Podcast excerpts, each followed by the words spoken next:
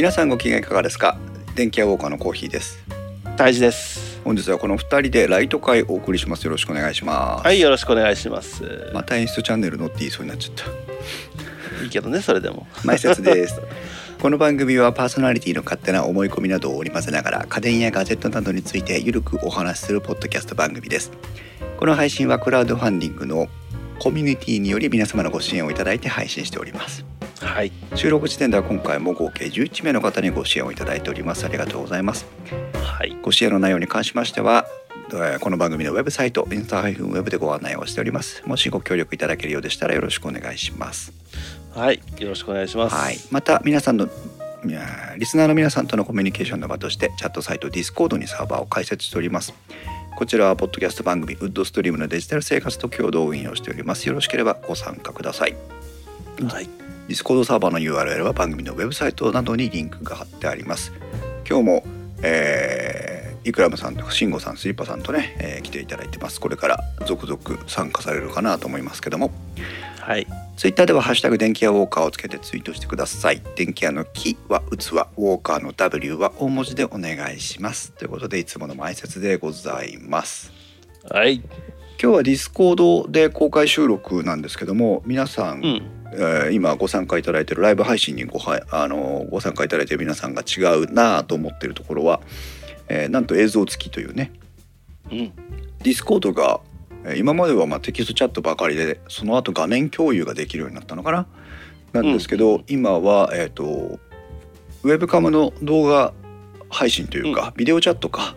ビデオチャットもできるようになりまして、うん。まあ YouTube に流したりするつもりは一切ないので録画はしてませんけども、はい。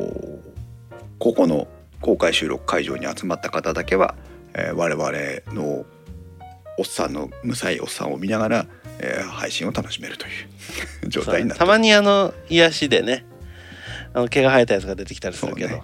獣獣が出てくるけどね。獣っつっても美香さんじゃないけどね、そうね。うん、で、まあ、今日はライト会ということで、はい、えー何も決めずに、えー緊急報告かなという感じなんですがはい。胎児もねしばらく公開あーあのね収録参加できなくて。忙しかったね。ね。やっと落ち着いてきた感じかな今。ね。いろいろね、うん。それこそねあのうん。猫飼ったりとかねそうだね。いろいろしたわけなので、そう。うんまあまあちょっとまたあの生活環生活環境というかねその、うんまあ、自分を取り巻く状況っていうのが、まあ結構2点2点3点というよりはまあ一気にまたうん。変わってて、うん、なんかねうん。落ち着かないねこの人生ねって思うんだけど。しょうがないね空気読まない人だからね。そうだね読めないらしいからね、うん、どこで手まあまあ相見てもらったの、あ の秋葉原だよ。秋葉原。秋葉原で手相見てくれるんだ。なんかなんかねあーってね、うん、それで手相見ますって言われてじゃあ見れっつって。皆さん泰治君の手相はね空気を読まない人の手相らしいですよ。もうしっかり空気が読めないですねって言われたからね。団体行動集団行動向いてませんよって言われたからね。ははい。ででまあさっきの話じゃないけれどもまあちょっとその環境が変わった一環うん。一環というか、まあその中の一つで、もう昔からね猫を飼いたいというか猫と生活がしたいなと思ってて、うん。でまあちっちゃい頃ね中学生とか高校生とかの時は実家にあのでっかい、ま、あの丸っこいというかその黒い犬がいたんだけど、うん。ラブラドールレッドリバーが1匹いてでまあ動物と生活するっていうのはまあ昔から、まあ、慣れたもんではあって。うん。でまあ今はなんか犬よりは猫の方がいいなと思っててずっと。大道さんみたいになっちゃ そう。まああんなにはいないけどう、ね、まあでなんか縁があって。で猫と今生活するようになって、っうん。ていう感じかな。でまあ今一生懸命猫を世話しながらうん。生活してるっていう状況。うん。うんまあたまにねあの今今ちょっと収録中は檻に今し封印したから 封印はしてるんだけど、うん。声は聞こえるんだよね。そうね。あまあでも今胎児の環境はダイナミックマイクだから、うん。あのおそらくよっぽど間近でニヤニヤ言わない限りはね気にならないと思うけどね。多分ねその猫の性格もあってあんまり大きい声で泣く猫ではないから、うん。えっとね、5月頭ぐらいに生まれたって言ってたからうんじゃあまだ全然赤ちゃんなんだね。そうだね。今34ヶ月ぐらいかな。うん。タイ4ヶムライン。月目ぐらい。タイムラインからスリッパさんは子猫暮らしは憧れるって書いてますね、ううんん、猫ね。楽しいよ。ね私も犬を飼ってたことはありますけど犬猫は友達のうちにいれいるのが一番いいなっていうのがよく分かったので、ああでもねなんかね飼ってみて思うけどね、うん。今このご時世で、ううんちの会社まだいまだねテレワーク推奨なのよ。うん。で家にいる時間がすごく長いから、うん。あのーまあそれは効果あの不効果というかまあまあいいことではあるんだけど、うんでまあ猫と生活してた楽しいねうん。日々。うん。いつぐらいから言葉を教えるの？でもう教えてるよ一生懸命。そうなんだ、うん、うん。そのうち行けとか。カエルカエルとかウサギとかロボットとか連れてくるから気をつけた方がいいよ。えそれあの それあの某猫でしょ？某猫。白い。某猫ね。某白猫。は はい。っていうのでまあ今猫との生い、活。うん、をしているところです。一応あの胎児も私も YouTube チャンネルを持ってるわけなんだけどその猫は YouTube には登場インストワークスには登場してくんの？インストワークスはね多分、うん、登場するとは思う。あそれ映り込んでるだけでしょ。そうそうそうあのしっかり出てくるっていうわけではないけれども、うん。今考えてるのは、うん。あの難しい話をした時に猫を出そうかなと思って。なぜ？難しい話で、うん。込みってあのこの話はちょっとあの聞きたい人だけ聞いてねっていうところあるじゃん。そういった時にじゃあもう画面半分猫にしとくからって。こちらでお楽しみくださいみたいな。あのあんまり興味ない人はこっち見といてっていうので多分あの猫は登場するかなと。それいいねなんか。そう。あのっていうのでまあ登場の可能性はあるけれども、まあで今 YouTube まあ今ね今あのこのポッドキャスト昔から聞いてくれてる人だったらまあ小秘蔵のインストチャンネル。うん。うん。でわしの、えー、とインストワークス。っうんていう、まあいわゆるインスト印がついた、うん。えーポッドキャストチャンネルが2つあるとは思うんだけども本当に最近ちょっと前に、えーそれとは別でまたインストゲームスっていううん。チャンネルを作りました。で、うん。えーゲームチャンネルにしようかなと思って作ったんだけど、えーと今動画の公開はしてません。あ本当だ。全部ない、うん。全部今、えー、と一旦消しました。うん。消したというか、まあ、あの非公開にしてます。うん。というのも、えーライブはね難しい。難しいね。いろいろねやってみたの。うん。えー、とゴースト・オブ・ツシマを買ったから、うん。それをライブをやってみようかなと思っていろいろやってみたんだけど、えー声のボリュームのこうね調整だったり、うん。いろいろ試行錯誤。まだこれねライブは早えなっていうのに気がついて、あうん、っていうので今ちょっと動画は非公開にしてますが、インストゲームスっていうチャンネルもあの用意だけは箱だけ用意してある。っ てまああのどっかの行政みたいなことになってますが。俺も 箱だけ用意して。あのインストゲームスの管理者に入れてもらって俺も配信できるはずなんだけど結局一回もできてないんだけどさ、ちょっとねだからまあインストゲームスに関してはまあちょっと、えーまあ、もしあれだったら動画を撮って編集をしてうんそういったので使うのもいいのかなっていうのでまあちょっと今あの本格運用にはなってませんが箱だけ用意したという、まあ日本人のよくあるやり方ではあるんですが、うん、というところと、うんえー猫のチャンネルも作ってます。猫のチャンネル。えっ、ともう本当に猫専門チャンネルにしてます。猫戦、え 猫専。でえーチャンネル名が、えー猫のスイカの日常」猫のスイカうん、でまああの猫の名前がスイカってだけなんだけど。あのーいや猫の名前も悩むじゃん。まあね。人のな、ね、人の名前とかねその名前ってものは大事なもんだから、ううんんなんかいいかいいのねえかなと思って考えてて。2匹目買ったらパスモにして3匹目買ったらスイカとえイコカとかにしたらいいんじゃない何？マイクロチップでも埋めないといけないのそれ。猫のドアのほら猫がくぐるドアとかあんじゃん。ああそこ通るたびにあのワオンとかそれワホンじゃねえか。あそうか。いるじゃねえか、うん。うん、スイタイムラインから慎吾さんはスイカの由来はって聞いてますけどなんかあるの？あまあまあ、まあ、結構単純なのであのね食べ物の名前にしたかったなと思って。うーんなんか、うん、いろいろあったのよ。うん。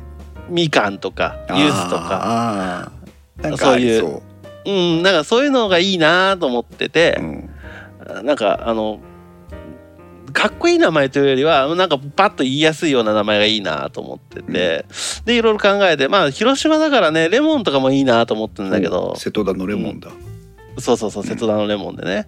でもレモンって雰囲気じゃねえしなこいつみたいな。うん。もっとなんかぽやっとしてるしぼちゃっとしてるしなっていうのでうどんにしようかと思ったんだけどギリギリまで。うどんはねえだろ。うどんはちょっとかわいそうだなと思って、であの、まあ、夏だしスイカだっつって。うん。じゃあスイカじゃなくてスイカなんだ。スイカうん。ピッてやる方じゃなくてうん。バーンってやる方ね やるなよバーンって。やんないよ猫にそんなこと。まあ一応あの食べる方のスイカだが由来です。うん。だ猫のスイカの日常だっけ？うん。あっていう YouTube チャンネルありますので、はい。そ、ちらも合わせてお楽しみいただければ。はい、これは今すごい頑張っててうん。毎日更新してます。おすごいね。うん。へえあの一日毎日夜8時に更新してます。おお時間も決めてるんだ。うん。やるね。でたまに似たようなシーンが毎日続くのは取りだめてます、大事大事。そういうのは大事、うん、なんでそれはちょっとねああなんか忙しかったんかなって思いながら。でもねそれぐらいな家の中で飼ってるからそんなにねそんなに絵代わりりがしないんだよね。うん、でもまあまあもし猫興味あればあの毎日更新してるんで、うん。えっとインストワークスのトップからもうん。飛べるようになってます。はい、猫のスイカの日常っていうので。ぜひ、はい、なんでもしよければ毎日ちゃんと頑張って今更新してるんで、うん。あの見てもらえたら。やっぱりこうん。う定期的に更新されてるっていうのはいいみたいだね。まあね。そう。俺でさっきのあのゲーム配信のやつだったんだけどさうん。あー結構そのタイジーがインストゲームを作ってくれてじゃあ配信しなきゃいけないのかなって思っててうん。で私は単純に、えーその実況動画を撮るタイミングがないというだけの話でうん。できてなかったんだけど、うん。最近あのゲーム実況をや前から好きであの見てて、で思ったというかなんなんとなく理解できたっていうあこれだから俺たちのゲーム配信ダメなんだって思ったのがあってさ。えっ、とね長いチャンネル名なんだけどうんう。ん勉強ばっかりしてないでゲームしなさい。クエストはやったの？たまにはオープンワールドで遊んできたらっていうチャンネル名。のああの実況動画があって長いんだよね。これ今リンクうん。あのタイムラインに貼りますけども。ーこの坊主の人ね。そう。これがあのうん。お父さんとかふさおさんとか呼ばれてる実況の方なんだけど。全然ふさふさじゃねえけど。ふさふさじゃないんだけどさ。ゴーモふさおっていうのこの人が。ああそうだ、うん。そういうそういうのなのね。そう。この人のゲーム実況が面白くて面白くて今あの会社の休憩時間の時とかこれをばっかり見てるんだけど。あ小人の中ではこれが今ハマってるのね最高に面白い。でうんあの「セブンデイズ・トゥ・ダイ」っていうサバイバル系のファーストパーソンビューのゲームをプレイしてるんだけどうん。すごくねあの特徴があるうん。ゲームプレイに。うん。あまあいわゆるそのゲームの遊び方の方針を定めてるわけ。ああなんか極端に言うとナイフプレイみたいな。そういうこと。ね。この人は、あえー、とひたすらゲスプレイに徹するという あ。ゲスなことをやって楽しそうに配信をするっていうのが一応この軸足なのね。はあはあうん。はあ。なんだけどそのゲスプレイの軸足を取っていながら、えー、とすごいそのドラマを自分のでそのゲームプレイの中にドラマを見出していくのね。うんうんだその、えー、と PVP ってその人と人とが、えー、とサーバー内で戦って殺し合いをするっていう設定のサーバーで戦ってるわけなんだけどうんうん。その中でその、まあ、味方を見つ見出してみたりうん。その敵に攻撃されたのに対する復讐劇を演じてみたりするわけなんだけどうん。それ一つ一つがすごくこう、まあ、か言葉を簡潔に言うとドラマチックに仕立てていくうん。した仕上がりになっていくの。はいはあで毎回毎回ねちょっとしたドラマを見てるぐらいのこう満足感があるわけ。いああいいね。やっぱ情報量がすごいんだね。そう。でなおかつねあの笑っちゃうああっていうのがこのあ房尾さんの「勉強ばっかりしてないでゲームしなさい」「クエストをやったのたまにはオープンワールドで遊んできたら」っていうチャンネルなんだけどあしんごさんチャンネル登録ありがとうございます。ぜひお願いします。でその割にねすごくあの素敵な歌が流れてきたりするっていう不思議なバランス感のある チうんャンネルなんだけどね。これはちょっと後で見てみようかな。見てみてください。それと私が前から好きな楽重さんっていう方のうん。えとこちらはあのシティーズスカイラインの実況であのに世界的にも有名な人ですけど、はいはいはいははい。楽重さんっていう方もこの人もシティーズスカイラインっていいわゆるシムシティのようなゲーム街づくりのシミュレーションゲームなんだけど、うん。うん。えーっとガチの行政経験者かっていうぐらいの都市計画を作って、ああ、うんはい。はいでその都市計画に倣って街づくりを進めていくっていう例えばね、はいはい。例えばそういうスタイルだったりとかあのなんか渋滞を解消するためにそうしてみたりとかなのかな？そう。で高速道路とかも、えー、とこの人は多分ね日本で一番高速道路のインターチェンジとかジャンクションに詳しい人だと思うんだけどあ好きなんだ。なるほどね。それをいろんなものを調べてきて文献とかから調べてきてはいはいはいで日本にないようなインターチェンジジャンクションを作ってみるとかっていうことをうんテーマとして軸足としてやってるのね。うん。うんそうすると何かっていうとどちらもその軸足の取り方の違いはあれどものすごく特徴的なわけ。ゲームしてるわけじゃないね。なまああしてるんだよ、うしてるんだけどゲームをただ単にプレイしてるだけではないね。ではない。うん。でも我々はどちらかというとゲームをしてるだけだ。ね、うん。でもう一人あのご紹介したいのがもうこれ私が紹介するまでもない。アニジャオトジャというグループがありますね。あのコジプロとかともコラボレーションするぐらいですけどうん。オトジャさんが、えー、と大塚さんに声がそっくりでね。スネークの声に似てる人ですけど。もうこの人たちも古いよね。もうね大御所中の大御所じゃないかなと思いますけど。低ベテランだからな。そう。この人たちはどうかというとうん。この人たちはどちらかというとキャラクターで売ってるんだと思うああそうだね。ゲームプレイはもちろんうまいの。うまいんだけどえっとそのうまいプレイを見る。でそれ誰がプレイしてんのって言うとアニジャオトジャ。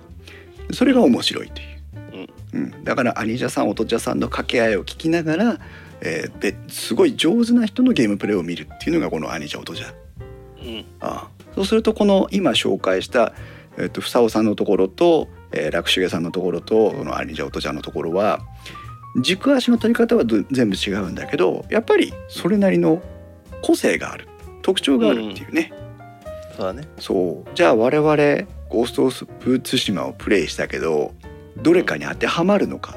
例えば何か縛りプレイとか変わったプレイスタイルで楽配信できたか。とかさ。うん。あー何かこうじゃあこういうルートで回っていきましょうとかっていうそのん。プランの提示があったか。とかさ、うん。あるいは、えー、ともうバキバキに上手であのあね。人たちもダメージを受けずにバッサバサと切っていくのか、うん。うんどれでもないんだよね。うんそうだね。うん。そう。この辺のその特徴付けが我々にできないとゲーム配信難しいねっていう。そうそうそうそれもある。だから自分がやって見てうん。自分が見たいプレイかって言われるとノーなのよねそこは、ねそう。で自分がやったからそれ分かったんだけど、うん、よよく分かったんだけど。その通りその通り。うん、やっぱそれを見たいかって言われると、うん。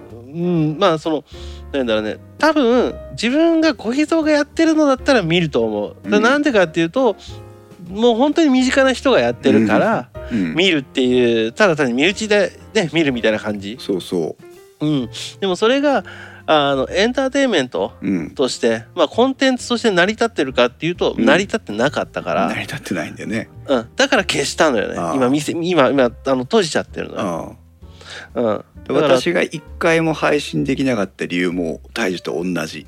大樹のやつ見てて、大地がやってるから俺は面白いわけよ。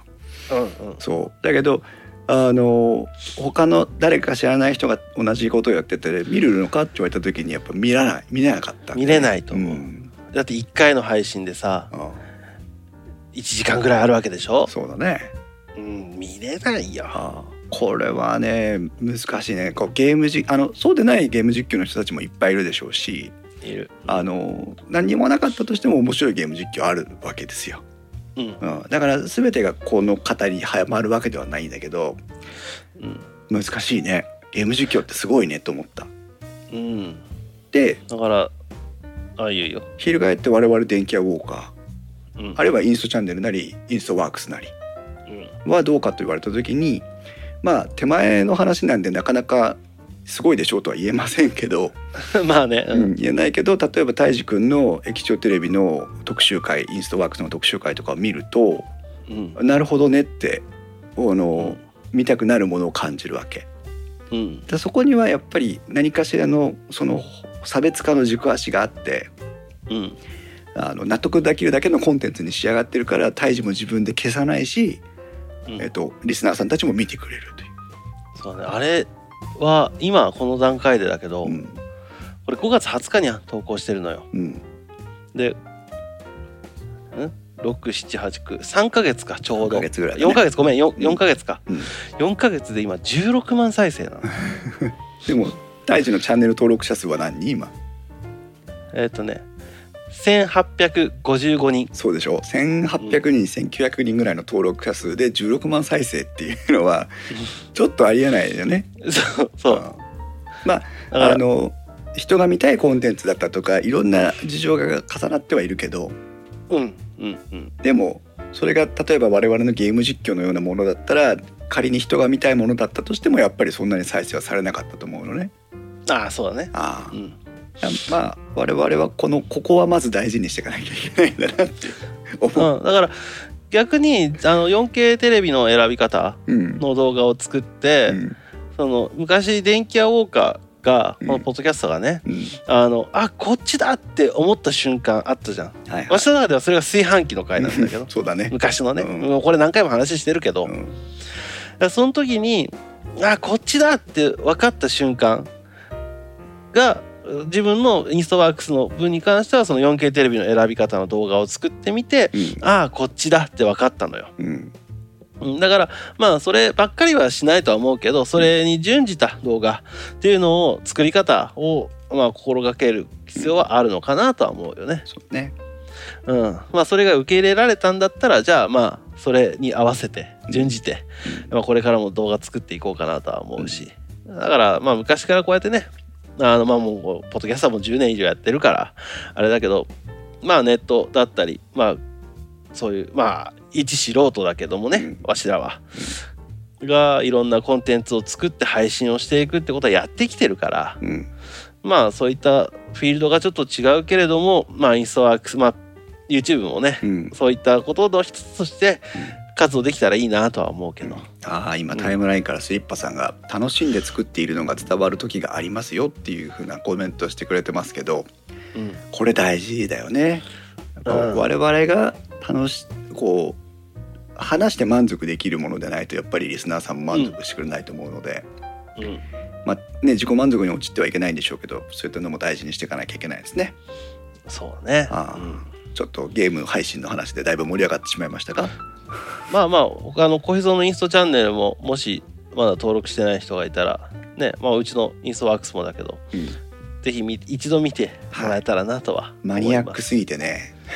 小秘蔵の方はねそうよ。ちょっとね。そう。でも、うん。私のインストチャンネルはあれでいいんだなと思ってるので、うん。えー、と見たい方がぜひ見に来ていただければ相あ当のハマれば深いのよね小秘蔵の方は。そう。だチャンネル登録者数伸びないんだけどものによっては再生回数が俺俺のところも1万台とかにいってるんだけどうん。あの私はそんなに実は再生回数とか登録者数をまあ増えたら嬉しいのは当たり前なんですけどうん。あのそれほど追い追いかけてないというかうん。っていうか自分さっきのスリッパさんの意見と同じで、えーと自分が紹介したいものでないと紹介できないっていうのがあって。ああそうだね。うんうん。うんだからあ偏った紹介内容偏ったコンテンツでこれからもやっていきたいなと思ってるんです。そうね。はいだから自分の場合はどっちかっていうとやっぱりその電気屋ウォーカーをやろうぜって言った瞬間の時の感情というかうん。そのやってみてからじゃなくてやろうって始めた瞬間の時ってうん。なんか家電の話したいよね。デジタルガジェットの話したいよね。から、うんだからうん。どっちかというと自分の方があのーマスに向けた動画を作る可能性は高いかなとは思う。そうだね。ううん。ん、はい。そんな話ですけども。はい。あとは近況何かありましたか？そうだね。ああのパソコンの環境がマッキントッシュからえ Windows に完全にくら替えしました。もう Mac ないの？あるけどもうあのここの押し入れの中だよ。へえ。これがね結構意外だったわ。うん。う。んどうえっ、とどういう形になったの？えっ、と、まあ、今までは、えー、Mac MacBook Pro 15インチを、まあ、メインで使っていたんだけど、で今はね Windows のデスクトップ PC うん。を使ってますと。うん。でしかもあの自作で組んでエッサホイサ。うん。でそれを今メインで使ってるかなっていうので。うん。で、まあ、昔からでも10年以上かな、Mac は使ってて。それこそ学生の頃から使ってたからね。結構ハードル高いと思うんだけどね OS を乗り換えるってね。何ね。何を持ってそうは決意したわけ？えっとね。他のデバイスがあるからっうんていうのが強い、今は。うん。あのやることを特化させた。うん。要するにコンピューターを使って何かをするっていうのはもちろんまあどっちかっていうとね作業しかしない。うん。だから何か動画を見たりとか、うん。えー他なんかある？なんかパソコンそのコンピューター周りで使う。まあ写真もねうん。いじんないし管理もしないのも。うん。だからあのーもうとにかくね動画の編集しかしてないのよ。このコンピューターでは。なるほど。そう。うん。っていう風にすごい特化させてるから、うん。だからコンピューターを触らない時間っていうのはもうスマホでいいしなんだったら iPad でいいしっていう使い方、だからコンテンツを消費するタイミングはタブレットスマホを使ってうん。コンテンツを作るって瞬間はうん。もうねあの Windows だろうがあのなんだろうが関係ないかなと思って、っていうので今、えーまあコストパフォーマンスもいいしうん。ある程度自分の思った通りにあのーコンピューター組み立てれるからってうんいうので、まあ費用の面が強いかな、そうね。うん、同じスペック同じ使い用途でこのパソコンを Mac で買おうとするとうんもう10万円ぐらい高いから、そうだよね。うん、えー。であとはね Mac がね NVIDIA に対応してないっていうのが大きい。うーん。あ。ラデオンなのよ。あそうか。そう。あのうん。グラフィック周りがね、うん。だからあの Adobe の製品とかを使いたいんだけど、うん。あのまあ、 CUDA とかもあるじゃん。うんのもあるし、えっと、動画の編集だったら例えば DaVinci Resolve とか使おうとした際に、もちろん Mac でも動くんだけど、うん。まあどうもいろいろ調べていくと Windows で Windows のコンピューターで、まあ、CPU は Intel だろうが AMD だろうがあの動いてはくれるよと。うん。うん。その代わりやっぱグラフィック周りはちょっとあの NVIDIA の製品を積んどいた方がいいよねっていう声がすごく多かったから、うん。まあ昔からそうじゃんそれは、まあね確かにね。そう。だからあの今の Mac ではあの NVIDIA 製品積んでないからうん。っていうのが最後の決め手だったかな。うーん。うん、で結局えっ、と CPU は？えっ、とね CPU はねえっ、とね AMD の Ryzen7、ライゼン7おー。7かな、おうん、Ryzen7 ですね。グラボは？今ちょっとグラボは、えーと NVIDIA GeForce RTX2070 スーパおおー、うん。おお RTX2070 スーパー。あなるほどね。うん。へえですね、どうですか？でああもう快適ですわ。うん。あというのも 4K の動画の編集もしたいなと思ってて。う、ん。でまあこれぐらいのグラフィックス性能だったり CPU の性能だったりっていうのをまあ組んでいったしで今さっきの話じゃないけど、えースイカの猫のチャンネル。うん。これ全部 4K です。おおすごいね。うん、ででも1分半とか2分とかなの。長くて。うーん。毎日更新してるんだけどね。ん。そう。だから短いけどあの 4K っていう逆にインストワークスはこれからもこれまでもずっと HD です。うん。っていうのでちょっと使い方をあの使い分けていこうかなっていう風なんで今やってるところかな。なるほどね。そう。でまあ動画の編集もまあもう止まることはないよ。うん。こんだけのいいね。こんだけの性能のコンピューターを組んだらね。うん俺んとこも実はね、まあ、胎児に触発されてだいぶ5年ぐらいかな。うん。あの PC は更新してなかったんだけどうん。胎児ががっつり自作 PC 組んでたのを見てうん。あ欲しくなって、うん。でまあ実際スペックもね5年前になってくると、まあ、だいぶね一段落二段落ついてる感じあるからそうだね。じゃあ俺も組むかなと思ってパーツ集めして組んだんだけど、うん。うん俺はラディオンじゃなくてインテルインテル最高だからさインテルにうん。して、インテル i7 の第10世代の1070違う10700ってやつか、うん。にしてでグラボはね胎児より一つ下の RTX の2060のスーパー、うん。あーにして組んだんだけどね。うん。CP は i9 に本当は行きたかったんだけどさうん。ちょっとコストの面で二の足を踏んで、でもさうん、その辺ここの第10世代からもうそもそもハイパースレッティングでしょ？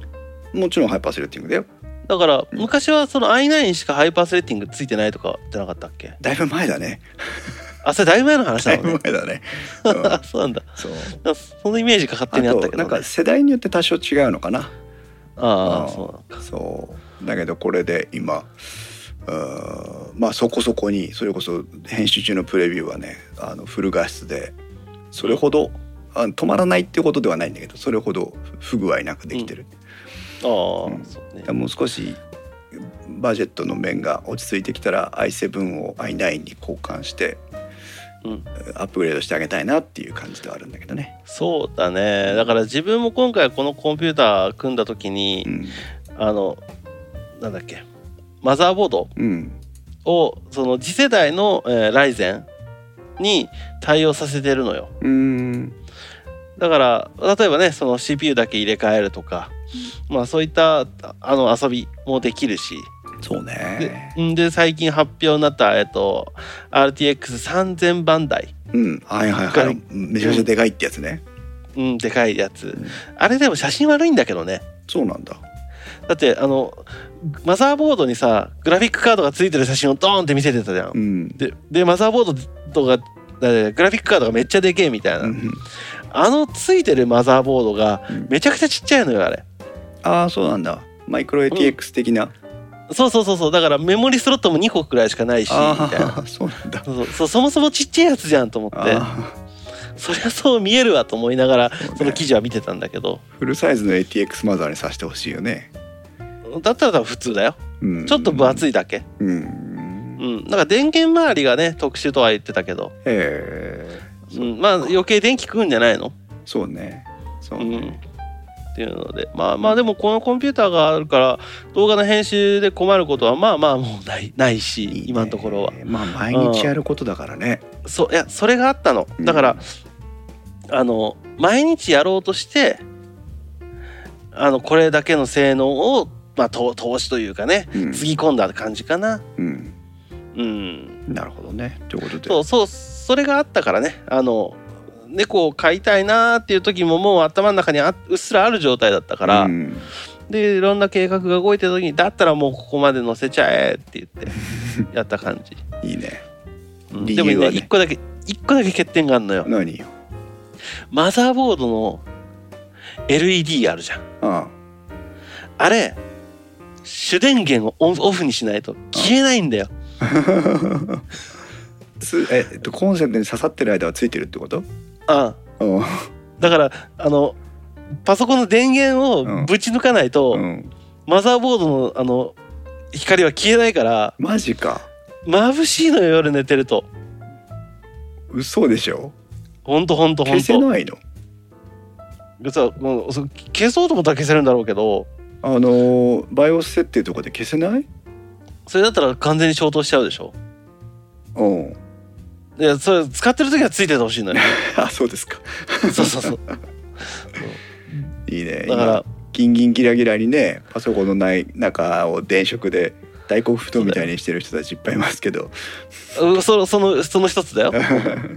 だからでもねこれねフルタワー、えー、とミドルサイズのうん大きさになるのかな、ミドルタワーになるんだけどちょっとねグラボの横が空いてるからねここにあの光るユニコーンを一体入れたいなって思ってるんだけど。どんだけ光らしたらその いやもう光らせるならもうなんかねめちゃくちゃ光らせた方が。光るユニコーンはあの慎吾さんに発注すると作ってくれるからパーフェクトクリエイター外注出すとどんだけすんのよ。パーフェクトクリエイターは入んないよ。ここに入るのではあのあ知れてるよ。そうかそうか。LED はマザーボードのあのアサイナブル RGB ピンヘッダーに挿せばあのユニコーンがいろんな色に光るよ。それ面白いな。それ面白いな。そう。うん。やってほしいわ。うん。それやって動画にしたら絶対ビュー稼げるよ。それはねそれはビュー稼げると思うけど、うん。だったらもうここのガラスのところにあの液晶入れてあのバナージュの顔つけとくよ、こっち。ゃはい。はい。あとは何かありますか？近況。あとはそうだね。なんかでもいろいろ。まあでもやっぱ今はちょっと猫が大きすぎるわ。自分の中では、ね。うん。まあ一つの命だからね、うん。うん、俺のところは何かあったかな。まあとにかく今仕事が忙しい時期でね。うん仕事がメインでやってて。うん。うーん。小日さんのところはあのコロナの煽りは食らってる？食らってない？食らってるね。とにかく食らってはいる。それはよく悪く？えーっと最初は悪かったんだけど、うんうん、はえーっと後から良くなって、あ、はあはうん、でもね波が読めないっていうのが一番やっぱりあ、ああそうね。良くないからね。そうね。あーいつまで続くのか良くも悪くもわからないし。うんそうだねあでも今今できることをしなきゃいかんということでまあ私営業部門に関与してるので、うん。うんえーとまあ、そのコロナの中でもどうやって営業展開していくかっていうところで今までにない取り組みもいっぱい社内でやってるもんだからうん。うん結構大変だね。ああそうね。そうね。あとはあれかな、えー電気屋ウォーカーもおかげさまで、えー、と今年はね頭からそれこそコロナの影響で、えーうん。じゃあステイホームの支援だっつんで配信をだいぶ重ねてきまして。雨降る中ね。あそうだね。車の中でね、とあの収録してあ公園でね収録してもらってね。雨宿りしながら収録とかねやってましたけどね。うん。で今年は何といってもひまちゃんがあの参加してくれることになったのでうん。非常に心強くているんですが。今日は山かな？今日山だね。今あやっぱ山なんだね。うん、電気屋ウォーカーよりも山に行っちゃうからね。まあ電波ないとこの方がいいわな。そうだね。いや最近の山は電波あるだろ なんやったらアンテナ立ってるからねそうだね。山に、うん、うんうんと今年はですねえーっともう、えー24回配信してます今期はあ非常にハイペースでいいです。やってますね。でももう気がついたら9月なんだね。9そうだね。月も終わ終わろうとしてるんだね。そうだね。もうねやばいね。今年早かったね。早かったね。まだ終わってないけど早かったね。いや早かったよ。ここだって3月4月なんて会ってなかったようなもんじゃん。ね。多分みんなそうだよ。もうとにかく怒涛のもう非日常だったからねうん。だからほんと今年は早かった。イイベントごともなかったからさ、うん。余計にそう感じるよね。そうね。イベントごとって言ったらあれもあったやったしね。augm もやったしね。そうね。ギリギリね。もううん。語り草になってますけど、ギリギリのタイミングで UGM できたっていう。うん。楽しかったねあれね。楽しかったおかげで。なんか年末みたいな雰囲気になってるけどねこの話し方。そ う大丈夫ですよ。また。上半期が終わるだけだっつう話だけどさ、まあね。でもうん。まあ幸いにしてこうリスナーさんも含めて我々配信側も含めて、うん。えー特に何かこうそれこそコロナにかかったとか、うん。えーその他の病気にかかったとかそういうこともなく対価なく過ごせてこれてるので、そうだね、うん。まあみんなねそういう健康一番ですから、ほんまや。うん、わし何回 わし全然関係ないところで何回病院に行ったか。そうだね。意外とね、最近じゃないけどね、うん。だ去年とかだけどね。うん、うん。なので皆さんもこれからも健康に留意してですね残りの2020年も、えーお過ごしいただきたいなと思いますけども。はいそうですね。なんちゅうまとめだ。うん。いやでもさなんかさこのコロナコロナの影響を多から多かれ少なかれみんなね食らってるわけじゃん？うん。うん。まあ大きく食らってる人もいるとは思うけど。うん。ででもさこういう時にさいろんなこと考えてああいうのできたらどうかなこういうのできやったら面白いかなっていうふうに思える力があればねまだ、もうニッチもサッチもいかねえよ。って明日のこと考えるだけで精一杯だよっていう人ももちろんいるとは思う。うんうん。けどまあそうじゃなくてちょっとやり方考えれるなっていうんだったらここでなんかいろんなこと考えてさ。うん。今までとは多分いろいろ変わってくるから。うん。うん、なんかそういった方法を考えて模索して一歩でも半歩でもいいから動いてみるっていうのは大事なんかなってほんと最近すげえ強く思うわ。あの、うん。決してコロナが良かったイベントとは思いませんし、えーそれはまあそう。うん、あれですけどやっぱりい多くの人たちが我々に限らずですけど多くの人たちが、えー、ともし何もなかったら何年かかかっていたであろうそのパラダイムシフトのその、えー、と生活習慣とか社会の風制度とか、えー考え方とかっていうのを一気に次の次元に押し上げたイベントではあったのかなというふうに、えー考えていて。うんそれは今こうやって昔から我々はスカイプとかディスコードを使ってオンラインで収録したりしてますけどうん今ズーム飲みとかがもう日常になったわけじゃないですか。そうねだってあの家の中でさこうやってあのウェブカムを使って、うんあのだ誰も壁壁に向かってというかさ コンピューターに向かって話してってもさ、もう今このご時世誰も不思議な顔しないよ。ねそうなのよ。だからその今はみんながより一段一歩あんとそのネットを経由した文化とか技術に対して、えー、と理解を示すようになったというか慣れたというか。ああそうだね。うん。そう。まあこんなんだからこそこういう新しい環境を使っていいろんな新しい接点を見出していったりとかうん。仕掛けをしていくと楽しいだろうなというね。うん、なんかいろいろやってみるのはいいと思まあう。うん、ね。マイナスに捉えればそれまでの話ですからぜひ何かプラスに捉えていきたいですね。そうね。うんうん、うん、まあまあでもいろんなそういったのでやってみていうのも面白いかなと思う。それで例えばさ電気野ウォーカーのそのディスコードの方でうん例えばなんか、あのこういうのやってるんですっていうのがあってもさ面白いじゃん。うん、そうだね。うんうん、YouTube のチャンネル始めましたとかさ。うん。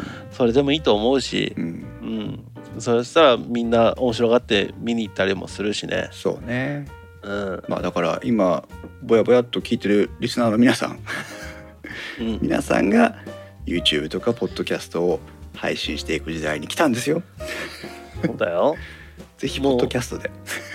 そう。でもうポッドキャストやるときはね、あの今度配信される、もう配信されてるのかな、うんあのズームのいい機会があるかそうだね。ら。うん。インスタチャンネルでご紹介してますので。インスタチャンネルでね、紹介してるから。うん手前味噌手前味噌。うん。まあまあ、でもそんなのもあるし、あとはまあ、これは今日また別の話でね、あの収録はするけど、カメラ3人会の話うん。もあるけども、そこで多分あんまり話は出てこないから今話はしとくけど、ZV-1。うん。この話は多分今日は出てこないと思うからね。そうかな？わかんないけど、うんあんまり。うん。あれも小泉もわしも2人で買ってさ。そうなんだよね。うん。ほぼ同じタイミングでっていうかまあ出た瞬間に予約したみたいな感じだったけど。そうそう。わしのはもう予約。わしは発売日寸前。買う、買い、欲しどうしようかなって悩んでて。発売日前日にマップカメラに売りに行くぜっていうので、そうだね。うん、どうにかなって。うん。それで今猫猫の動画全部それで撮ってるからね、うん、俺もね今動画は全部 ZV-1 だわうん、今のあのズームのこの何？ズームのカメラのこの映像、うん、これも今 ZV-1 で、うん。えーお送りしておりますよ。これはス SmallRig の私はあのケージハーフケージっていうあのつけて、こうするとあのバッテリーハッチにねいつでもアクセスできるんで、あれはねいいよね。うん、っていうやつを使ったりしてますけどね、はい、うん、ZV-1 の話はね後で出てくると思うな。あそう、うん。まあまあそんな、まあただ単にわしはそれで一生懸命猫撮ってるってだけだから。そう。猫もね、うん。よろしくお願いします。何してんだろうな。うわこっち見てるわ。ということでまあ近況報告の回ということでライト会をお送りさせていただきました、これからはまあ太一くんも、えー今までよりは収録に参加しやすい環境になりましたので、そうだね、えーひまちゃんと3人でねお送りできる回も増えていくんじゃないかなと思っております。うんはい。はい、まあそれもだしお互いの YouTube チャンネルもだしそうだね。興味があれば見てください。ちょっと本編会が今最近できてませんのでまた近々本編会をやっていきたいなとも思っておりますのでよろしくお願いします。はい。えーこの番組に関する感想は Discord または Twitter では「ハッシュタグ電気屋ウォーカー」をつけてツイートしてください。ということで収録マラソン今日は、えー、と123本目は収録ミスして4本目終わりました。あとこの後5本目に行きたいと思います。それではまた。それではまた皆さん次回の配信まで。さようなら。さよなら